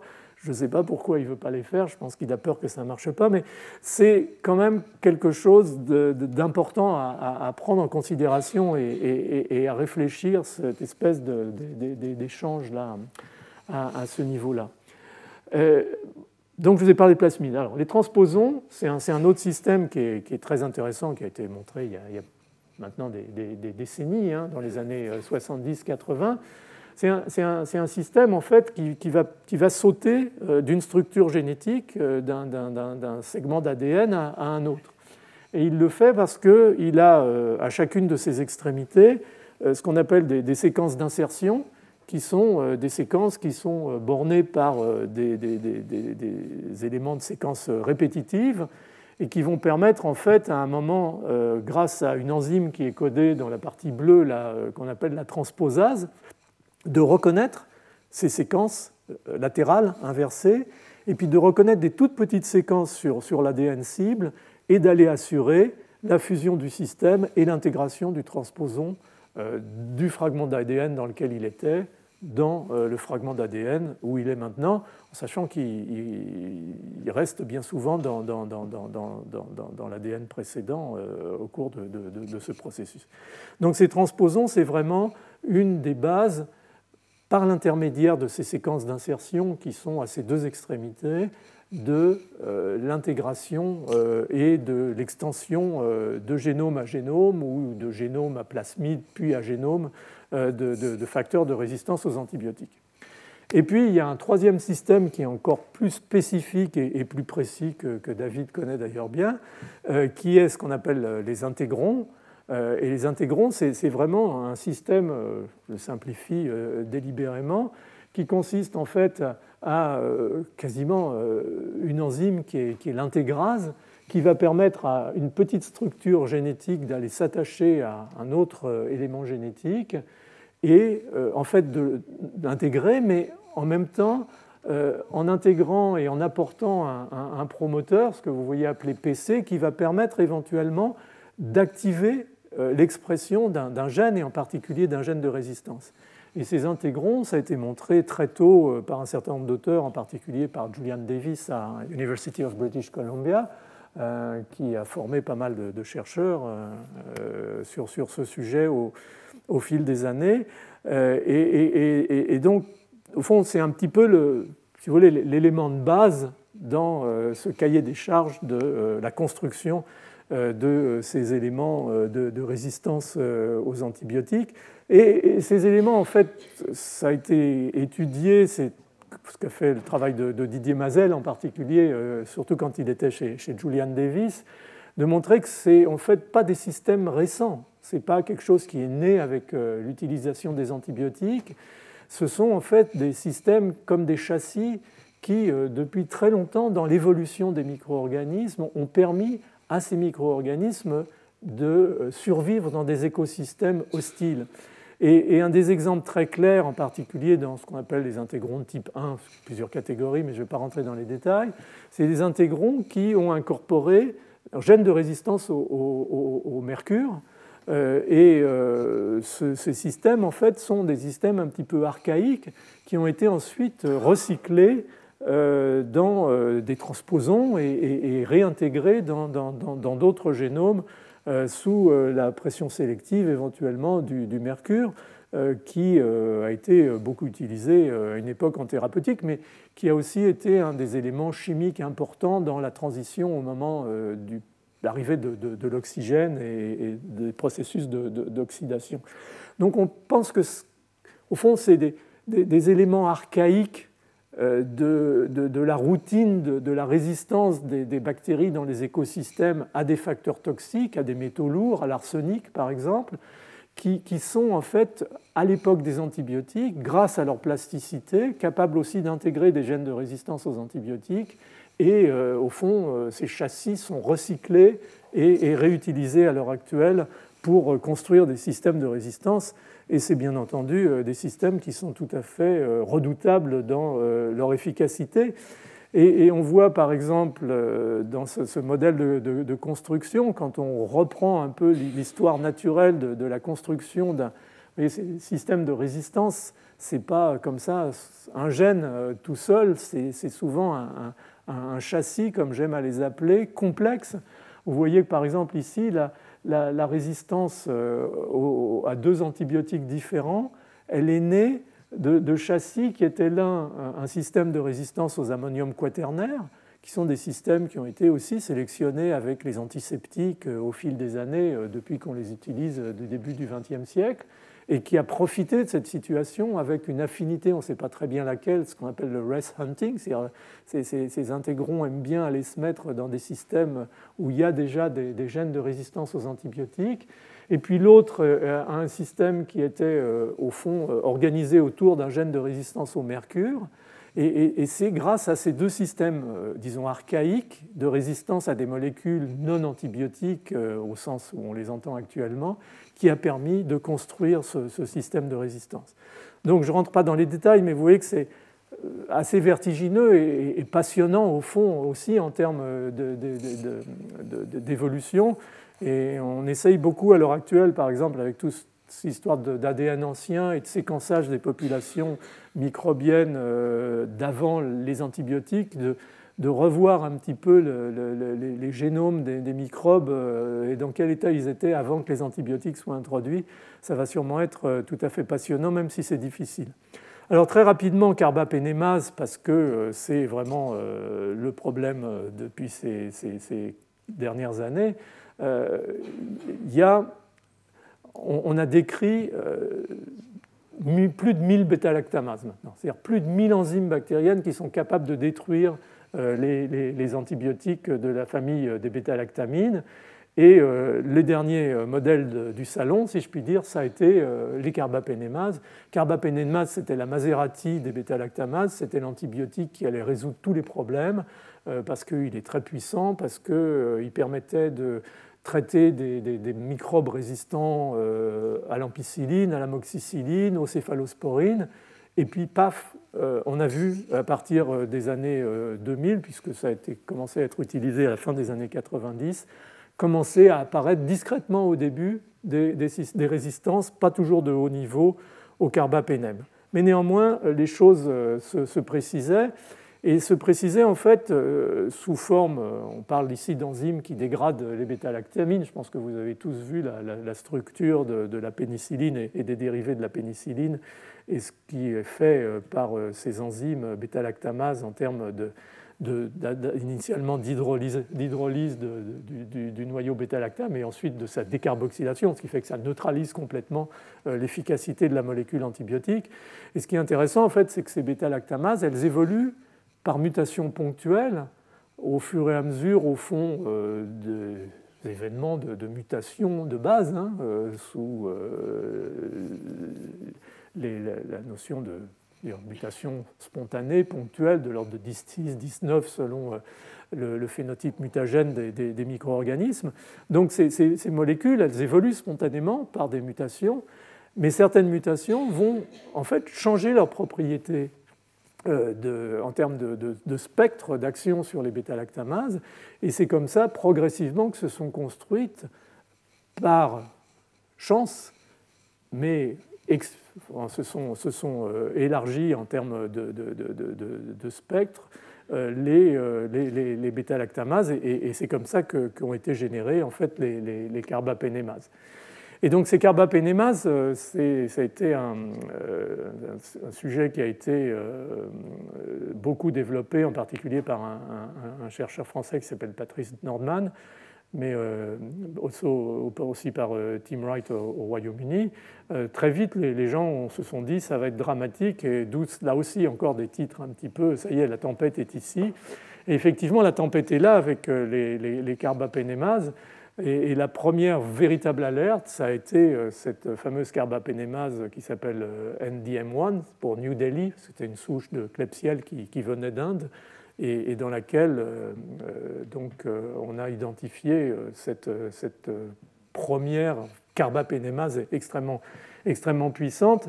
Et, quand vous regardez en bas, là, vous voyez que c'est un peu le même système d'emboîtage hein, de, Lego que je vous ai décrit dans la, construction extrêmement complexe.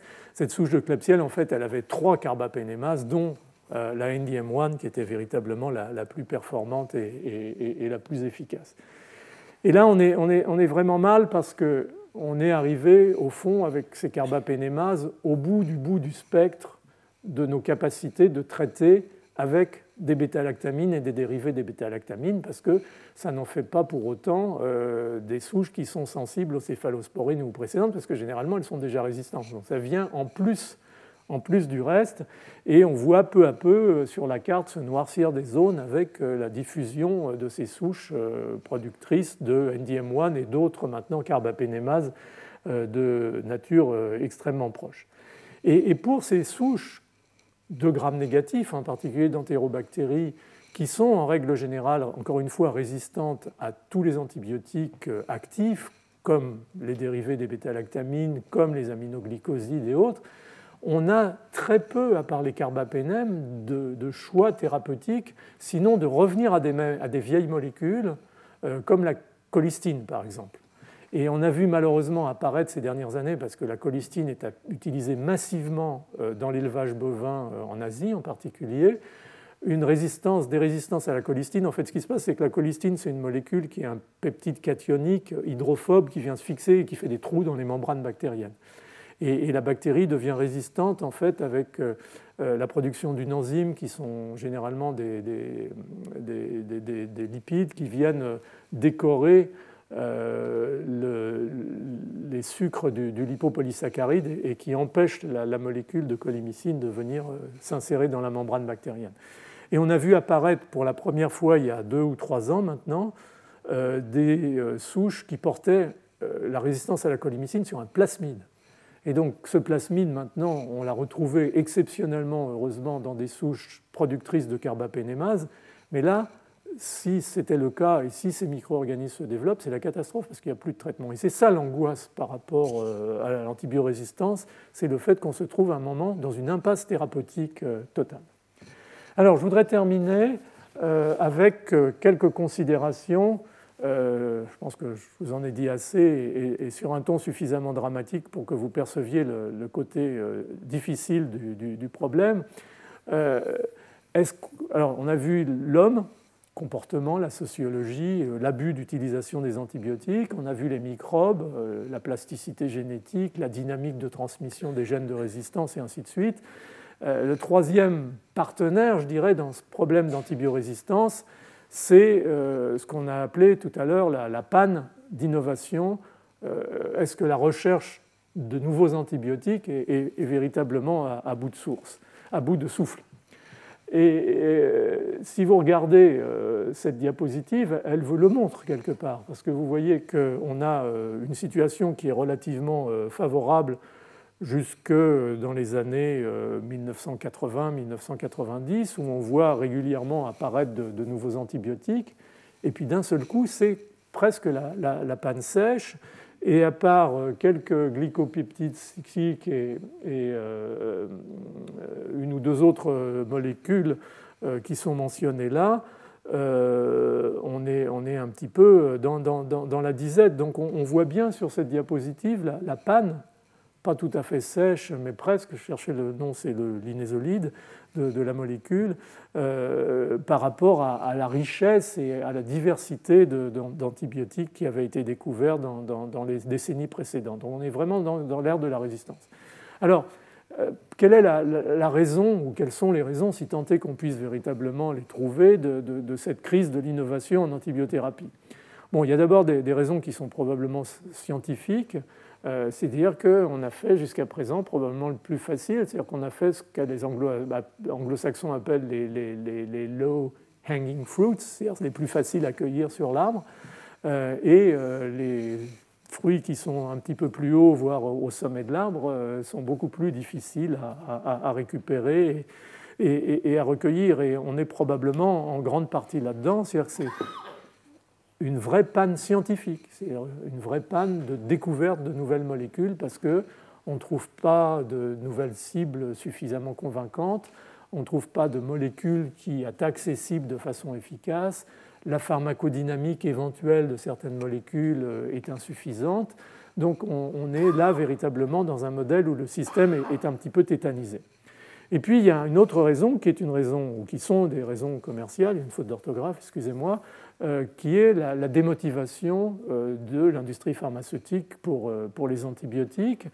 alors il y a une façon très cynique de le dire, c'est qu'au fond, euh, si vous avez à choisir euh, en stratégie thérapeutique entre un antibiotique que vous allez donner pendant 5 jours qui va guérir une infection et on ne va plus en avoir besoin ensuite, et inversement un médicament pour l'hypertension artérielle ou pour le cholestérol euh, ou éventuellement demain un médicament contre les maladies neurodégénératives, l'Alzheimer ou autre, qu'avec l'extension de la vie de la population, on va pouvoir donner pendant 25 ou 30 ans à des individus dire, en termes de, profitabilité euh, capitalistique, il n'y a véritablement pas de, questions à, se poser. Et probablement, les, antibiotiques souffrent au fond de leur succès, c'est-à-dire de leur grande efficacité et de la non-nécessité euh, de les utiliser euh, de façon chronique pour traiter les, conditions qui sont en, cause. Et donc, quand on, regarde le retour sur investissement, par exemple, les projections disent qu'un retour sur investissement d'un antibiotique efficace, c'est 2. Un retour sur investissement d'un bon nouveau médicament euh, sur, contre la maladie de Parkinson ou Alzheimer, ce serait environ 30. Donc vous voyez euh, tout de suite, euh, dans les choix stratégiques, et, comme le marketing malheureusement prend souvent le pas sur le reste, on en est un petit peu là avec en plus des soucis de bureaucratisation des procédures de régulation. Euh, on l'a déjà dit pour les vaccins, c'est beaucoup plus long maintenant de faire sortir une molécule sur le marché, pour de bonnes et aussi malheureusement pour de mauvaises raisons, mais tout ça, c'est des éléments qui sont, complexes, ce qui fait qu'il y a très peu de euh, firmes pharmaceutiques qui fabriquent ou qui continuent à avoir des programmes de développement antibiotique, certes des grosses comme euh, GSK, Novartis, encore que Novartis a plus ou moins abandonnés maintenant, ils font plus dans le cancer. AstraZeneca, Merck, Pfizer, Sanofi, Aventis, beaucoup, de mal à se positionner par rapport à, est-ce qu'ils y vont, est-ce qu'ils y vont pas. Euh, mais j'ai vu, moi j'ai participé à, des, conseils scientifiques de, start-up qui, commençaient, euh, en particulier au moment des génomes. On a dit on, va, on a fait les génomes microbiens on va tout trouver, c'est écrit là dans les génomes. Il n'y a rien d'écrit dans les génomes microbiens pour trouver une nouvelle molécule euh, ou dire que telle ou telle cible est véritablement euh, une bonne cible pour les antibiotiques. Et tout ce qui a été testé, malheureusement, souvent, c'est terminé par certes la possibilité de trouver dans des cribles euh, des, molécules, mais ces molécules étaient soit relativement peu actives, soit avaient une très très mauvaise pharmacocinétique. Et ça se termine éventuellement en pommade cutanée contre les staphylocoques, ce qui n'est pas franchement très glorieux euh, en termes de, progrès euh, thérapeutiques. Je caricature un peu, mais malheureusement ça a été souvent le, cas dans ces tentatives. Peut-être pas suffisamment réfléchi, mais c'est facile de, critiquer a posteriori. Euh, le, souci, au fond, c'est un souci qui est essentiellement un, souci financier, qui va, donc tourner autour des coûts de développement. Et c'est ça qui probablement, entre guillemets, plombe la, recherche sur les antibiotiques. C'est-à-dire que les antibiotiques ont tout faux en matière d'arguments positifs pour aller poursuivre euh, le développement euh, d'une molécule. Ils ont faux sur les coûts d'investissement parce que c'est très difficile. On a vu que les fruits, il faut aller les chercher plus loin, donc c'est plus cher, plus haut. Euh, ils ont faux sur euh, éventuellement euh, le taux d'attrition. C'est le point qui fait qu'on va tester 100 molécules et puis à la sortie, il va en rester deux. Et donc, si on a poursuivi ces 100, parfois pas autant, mais toutes ces molécules en parallèle et que malheureusement on s'aperçoit qu'elles ne marchent pas, tout ça, ça rentre dans les coûts parce que les échecs, ça a un coût. Ça a un coût en, humain travaillant, en technicien, en ingénieur, en chercheur, ça a un coût en, installation euh, de, laboratoire et, de recherche et, de développement. Euh, et en fait, euh, à l'heure actuelle, c'est un phénomène global, c'est que peu de médicaments finissent véritablement sur le marché, en règle générale à la suite d'une recherche et de développement efficace, il en reste quand même très très peu dit en moyenne 1 sur 13 et, les choses se dégradent de plus en plus. Donc les antibiotiques, pour les raisons que j'ai dites précédemment, ne font pas vraiment le poids euh, dans, ce système. Et, donc la question qu'on peut se poser, c'est compte tenu du fait que, disons, ce système qui est le système inhérent à l'industrie, qui est le système euh, capitalistique, qui fait qu'il faut quand même euh, faire du profit sur des molécules pour pouvoir investir et, développer d'autres molécules. Est-ce que ce modèle capitalistique, il est adapté à la recherche et à l'identification, à la découverte de, nouveaux antibiotiques? Et euh, vu l'expérience actuelle, on, peut véritablement se, poser la question. Et, il faut sans doute trouver des nouveaux paradigmes de recherche euh, qui sont, euh, une fois de plus, je l'ai dit déjà pour les vaccins, euh, un retour véritablement de, l'académie de façon puissante dans, le système, de start-up qui sont souvent extraites ou, des spin-offs, comme on dit, de, de la recherche académique. il faut ouvrir beaucoup plus l'information. Les industriels ont tendance à rester assez souvent refermés sur eux-mêmes, pas nécessairement très collaboratifs avec l'académie. L'académie parfois trouve que bon, l'industrie, ça, bon, c'est pas toujours très bien pour le standing d'un chercheur purement académique. Il y a, des, perceptions qui font que euh, la collaboration n'est pas toujours euh, idéale. Et pourtant, si on veut véritablement avancer, il va probablement falloir mettre toutes les forces, à la fois académiques et industrielles, ensemble, en phase, avec une vraie volonté politique et avec euh, des investissements qui ne sont pas uniquement des investissements industriels, qui ne sont pas des investissements académiques, parce que vous savez à quel niveau sont les investissements académiques, malheureusement, dans certains pays, dans le nôtre, mais éventuellement des investissements par des grandes fondations, par euh, des, organismes non gouvernementaux. Donc ça nécessite vraiment une action coordonnée euh, qui part d'une vraie volonté politique et, qui, au fond, soulage quelque part un petit peu le monde industriel de cette responsabilité qu'il est, dans l'état actuel des choses, je ne dirais pas incapable, mais pour lesquelles il a vraiment des difficultés à, assumer sa tâche. Est-ce que ça, ça suffira ou est-ce qu'au fond, encore une fois, au-delà des low-hanging fruit, il n'y a pas grand-chose à, gratter au-dessus? C'est un, autre problème euh, et euh, je terminerai un petit peu là-dessus. C'est-à-dire, au fond, euh, quelles sont nos chances? J'en ai déjà parlé dans, la, deuxième leçon. Euh, on peut avoir deux logiques, au fond, comme je dis. La première, c'est de trouver de nouveaux antibiotiques, c'est-à-dire de s'engager dans la course aux armements, mais pour le faire, il faut, avoir des sous et, des idées, et c'est malheureusement euh, parfois, euh, à l'heure actuelle, un, petit peu difficile.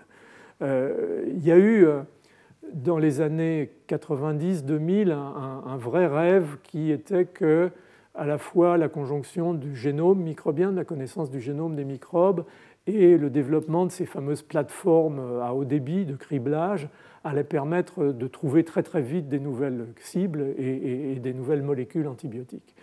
Euh, le problème, c'est que certes, les cribs pour les cibles ont souvent relativement bien marché, mais les cribs pour les molécules ont été une catastrophe parce que les molécules utilisées étaient des molécules qui sont classiques dans l'industrie. Vous savez, les industriels, ils fabriquent, fabriquent, fabriquent des molécules, ils modifient des radicaux, ils les changent, ils les testent, ça ne marche pas dans leur système. Ils cherchaient un antidiabétique, ils cherchaient euh, une statine nouvelle ou quelque chose qui soit mieux toléré, et donc ça ne marche pas, on met ça à la poubelle ou en tout cas dans une biobanque qui va éventuellement être utilisée pour autre chose. Mais ces molécules, elles n'ont aucun sens par rapport au monde microbien, donc on n'est pas très étonné que ces grandes tentatives n'aient pas marché. Donc, euh, comme je vous l'ai déjà dit, il faut aussi probablement revenir à la nature, réexplorer le monde microbien des écosystèmes naturels qui sont les, premiers producteurs d'antibiotiques naturels. Et ça, ça nécessite de lourds investissements dans l'étude de ces écosystèmes, y compris, je vous ai déjà parlé de, de, de, la culture omique. Je vous ai parlé de Tara Océan et de toutes ces aventures qui se développent à l'heure actuelle pour aller essayer de, caractériser encore mieux euh, la, nature et, l'état du monde microbien, euh, en particulier dans, les environnements euh, océaniques. Il faut essayer d'améliorer encore nos, nos, approches, de chercher par exemple des mutants qui sont létaux pour une bactérie et ensuite trouver des molécules qui au fond, miment la, fonction de, ces mutants. C'est ce que Jerry Wright euh, au Canada appelle euh, l'exploration de, la, matière noire. Euh, antibiotiques, peut-être ce n'est pas uniquement in vitro qu'il faut qu'ils soient efficaces, peut-être ils peuvent être, sans avoir une activité in vitro très importante, avoir une vraie activité in vivo. Il y a de plus en plus de recherches aussi sur des antivirulences et pas uniquement des antibactériens, c'est-à-dire des mécanismes qui font que la bactérie, dans un tissu qu'elle envahit par exemple, va être sidéré et, le système immunitaire va pouvoir mieux s'en occuper parce que euh, l'absence de virulence fait qu'elle est incapable de se défendre localement euh, contre les défenses immunitaires. Donc il y a une richesse euh, de développement, mais qui sont toujours handicapés par le fait que ça reste souvent des initiatives ponctuelles, souvent dans ce domaine des initiatives académiques, et que quand les industriels viennent renifler au-dessus de ce genre de, recherche, ça leur paraît tellement euh, exotique euh, qu'ils ont tendance à, repartir en courant. Donc encore une fois, il y, a, un vrai travail collectif à faire, euh, sinon on va vraiment avoir du mal à, s'en sortir. Et le travail, il est, très solide à l'heure actuelle. Hein. Il porte en particulier sur le métabolisme microbien. Là, je vous ai mis une, liste, vous aurez le, le cours, ce n'est pas la peine que je rentre dans les détails d'options, d'ouverture sur l'identification de nouvelles molécules antibiotiques. D'autres approches consistent à améliorer encore euh, cette fameuse approche qui a été mise au point avec euh, euh, l'ampicilline et l'acide clavulanique. Vous savez, vous couplez une molécule qui est sensible au bêta-lactamase avec une molécule qui est en règle générale un, dérivé de bêta-lactamase mais qui a perdu sa fonction de dégradation des bêta-lactames, mais qui va servir de, protection à la molécule de bêta-lactamine. Hein. C'est l'association de, de, l'amoxicilline et de l'acide clavulanique. Hein. Et, ça, c'est un système qui a bien marché, qui a permis de protéger euh, les molécules de bêta-lactamine, en particulier l'amoxicilline, euh, mais qui touche un petit peu à ses limites. Et là, on est en train de revisiter, et, l'azobactam, par exemple, ou la vibactam est une nouvelle molécule qui a une activité euh, de, protection euh, beaucoup plus efficace encore, en particulier sur les céphalosporines, et pas sur les molécules plus anciennes comme, l'ampicilline et l'amoxicilline. Donc il y, a, il y, a, des travaux, mais malheureusement, pour l'instant, on n'a pas véritablement, il y a quelques molécules candidates, mais euh, de protecteurs contre les carbapénémases, par exemple. Ça vient, et probablement ça fait partie des choses qui vont se développer dans le futur mais ça vient très lentement. C'est beaucoup plus laborieux, difficile, coûteux que tout ce qu'on a connu euh, malheureusement jusqu'à présent. Et puis, je terminerai là-dessus, il y a, je ne dirais pas des alternatives, parce que franchement, j'ai l'habitude de dire qu'il n'y a pas d'alternative, pour l'instant en tout cas, à moins qu'on vienne avec un concept totalement révolutionnaire, ça peut exister, hein, heureusement ça arrive, en science, il n'y a pas d'alternative aux antibiotiques. Il n'y en a pas des molécules qui sont faciles d'administration, qui diffusent dans les tissus comme le font les antibiotiques, qui sont capables de tuer en quelques secondes ou en quelques minutes des bactéries qui sont euh, délétères. Et il y a vraiment une course contre la montre qui s'effectue dans ces cas-là, dans une méningite à pneumocoque ou dans, dans une endocardite aiguë à staphylocoque. Il faut, il faut traiter vite. Il n'y a rien qui peut remplacer les antibiotiques dans ce cas-là. Alors on peut essayer de trouver euh, des approches euh, qui soient des approches complémentaires ou qui permettent de diminuer euh, la nécessité d'utiliser les antibiotiques. J'ai déjà parlé des vaccins, j'ai déjà parlé du rôle qu'ont joué les vaccins antipneumococciques dans la diminution de la consommation d'antibiotiques contre les pneumocoques. Il faut développer des vaccins contre les germes nosocomiaux, contre les superbugs, de manière à pouvoir éviter d'avoir utilisé ces antibiotiques et en particulier ceux qui malheureusement ne, ne, marchent plus ou ne, marchent pas pour un, pour un, certain temps. La sérothérapie, la phagothérapie est, de nouveau sur les rails. Il y a de plus en plus de laboratoires qui s'intéressent aux bactériophages. Euh, bactériophages ont, été au fond oubliés dans les années 40, euh, en gros, globalement, en tout cas dans les pays euh, occidentaux, du fait de, l'efficacité des antibiotiques. Donc ça a paru d'un seul coup comme une approche thérapeutique moyenâgeuse. Euh, aujourd'hui, beaucoup de chercheurs, on a même des chercheurs à l'Institut Pasteur par exemple, euh, qui euh, essayent de, remettre sur les rails la phagothérapie, revisiter avec les connaissances scientifiques modernes, avec des phages qui soient extrêmement létaux, en utilisant des cocktails, en essayant de développer des méthodes très rapides de production, de purification de bactériophages. vous voyez que ce n'est pas des choses simples et, la complication vient du fait que les bactériophages sont essentiellement efficaces lorsqu'ils sont mis vraiment directement en contact avec les microbes. Donc ça va bien marcher éventuellement, probablement, sur des infections chez les grands brûlés, parce que la peau euh, est directement accessible pour aller délivrer ces bactériophages, ou sur des fistules osseuses à staphylocoque, parce qu'on peut les injecter directement au site de l'infection? Mais ce n'est probablement pas des, des, systèmes qui vont se diffuser dans l'organisme avec une pharmacocinétique telle qu'encore une fois un antibiotique qui va vraiment se distribuer partout. Donc je pense qu'on va remplir des niches, on va peu à peu éventuellement éliminer des situations à risque d'antibiorésistance, mais on ne va pas pouvoir nécessairement remplacer les, antibiotiques. Alors il y a d'autres approches euh, qui sont d'une autre nature. Euh, qui sont par exemple les approches qui touchent euh, à la destruction des biofilms, puisque vous savez que plus de 80% des bactéries infectent dans un processus qui est un processus à un moment ou un autre de formation de biofilms. Et ces bactéries deviennent ce qu'on appelle euh, pas vraiment antibiorésistantes parce qu'elles n'ont pas nécessairement des marqueurs de résistance, mais du fait de leur présence en biofilm et, au fond du fait qu'elles sont un peu en sommeil biologique. On a eu une très jolie conférence l'année dernière là-dessus euh, par Sophie Hélène euh, sont euh, transitoirement résistantes. Donc la, dispersion de ces biofilms, il y a pas mal de chercheurs, y compris Jean-Marc Guigaud, l'Institut Pasteur, qui fait ça, pourrait être un moyen de, remettre les bactéries dans leur forme planctonique et de les tuer. Mais ce n'est pas le problème de l'antibiorésistance. Le problème de l'antibiorésistance, il est qu'intrinsèquement, ces bactéries, qu'elles sont ou non en biofilm, elles sont de toute façon de deux parts antibiorésistantes.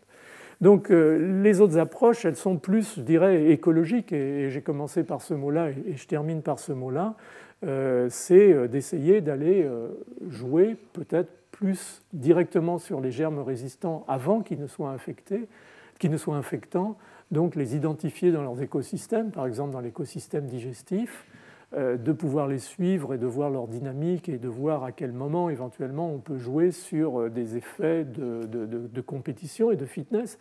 Il y a de plus en plus de tentatives, par exemple chez les gens qui sont porteurs de ces carbapénémases, enfin de ces germes qui hébergent des carbapénémases de transferts fécaux pour pouvoir leur remettre une flore, euh, je dirais, propre, sans, sans, germes antibiorésistants. Ça peut marcher, mais parfois au prix de plusieurs événements. Et puis, j'ai demandé à, David Bicard de, venir nous parler de, son approche, euh, qui pour moi est, formidable et, très prometteuse, encore une fois, comme un élément complémentaire d'une stratégie globale de prévention de l'antibiorésistance, qui est d'utiliser le système CRISPR-Cas pour aller, je dirais presque chirurgicalement, au sein d'un écosystème, éliminer soit les germes résistants, soit les facteurs de résistance de ces germes. Et il va vous en parler euh, de façon, bien entendu, beaucoup plus euh, en profondeur que ce que je peux vous en dire moi-même. Euh, de toute façon, ce n'était pas mon objectif ici, sinon pour, pour l'introduire. Donc voilà, ma dernière diapositive, euh, c'est ça. Je crois que cette fois-ci, ce n'est pas le soldat Ryan, c'est les antibiotiques. Il faut sauver les antibiotiques et comme on l'a dit dans d'autres circonstances, ce n'est pas un problème de médecin uniquement, ce n'est pas un problème d'industrie pharmaceutique, c'est un problème collectif parce que euh, le problème de l'antibiorésistance, c'est, comme je vous l'ai expliqué, ou en tout cas j'espère euh, correctement, euh, un problème qui est global et, dont on ne sortira pas avec des, des mesurettes comme dans beaucoup de situations actuelles dont je n'ai pas besoin de vous faire la liste. Voilà, je vous remercie. Retrouvez tous les contenus du Collège de France sur www.colège-2-france.fr.